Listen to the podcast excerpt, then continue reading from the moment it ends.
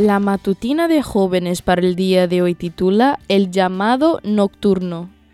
En paz me acostaré y asimismo dormiré, porque solo tú, Jehová, me haces vivir confiado. Salmos 4, 8.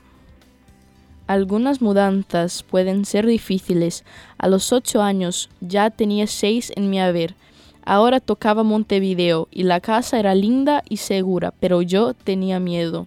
Una noche, tapada con la sábana hasta la nariz, decidí animarme a salir de la cama e ir a la pieza de mis padres para contarles que no podía dormir.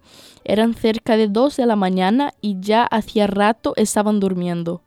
Con toda la valentía que me nació, fui corriendo hasta su pieza. Me paré al lado de su cama, me incliné con cuidado para no sobresaltarlos, pero nuevamente me alejé de ellos sin decir una palabra.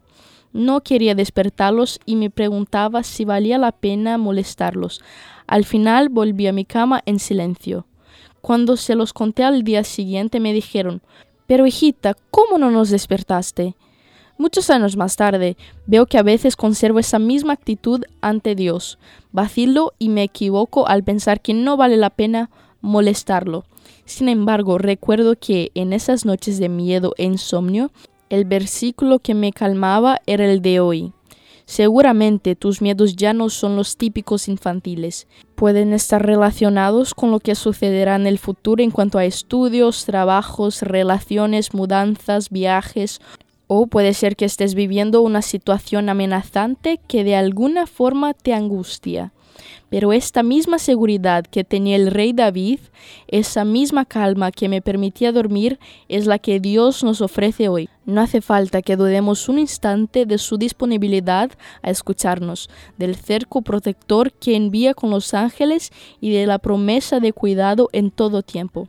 A veces sufrimos en silencio, sabemos a quién recurrir, pero nos quedamos dando vueltas y volvemos a nuestro rincón de dolor sin haber recibido el consuelo que necesitábamos y esas fuerzas vitales que solo nuestro Padre nos puede dar. No pensemos que está cansado de escucharnos siempre con el mismo problema. Él ya está atento, no hace falta despertarlo. Ojalá no tenga que decirte, pero hijo, ¿cómo no me buscaste? Esta fue la matutina de jóvenes para el día de hoy desde Bilbao.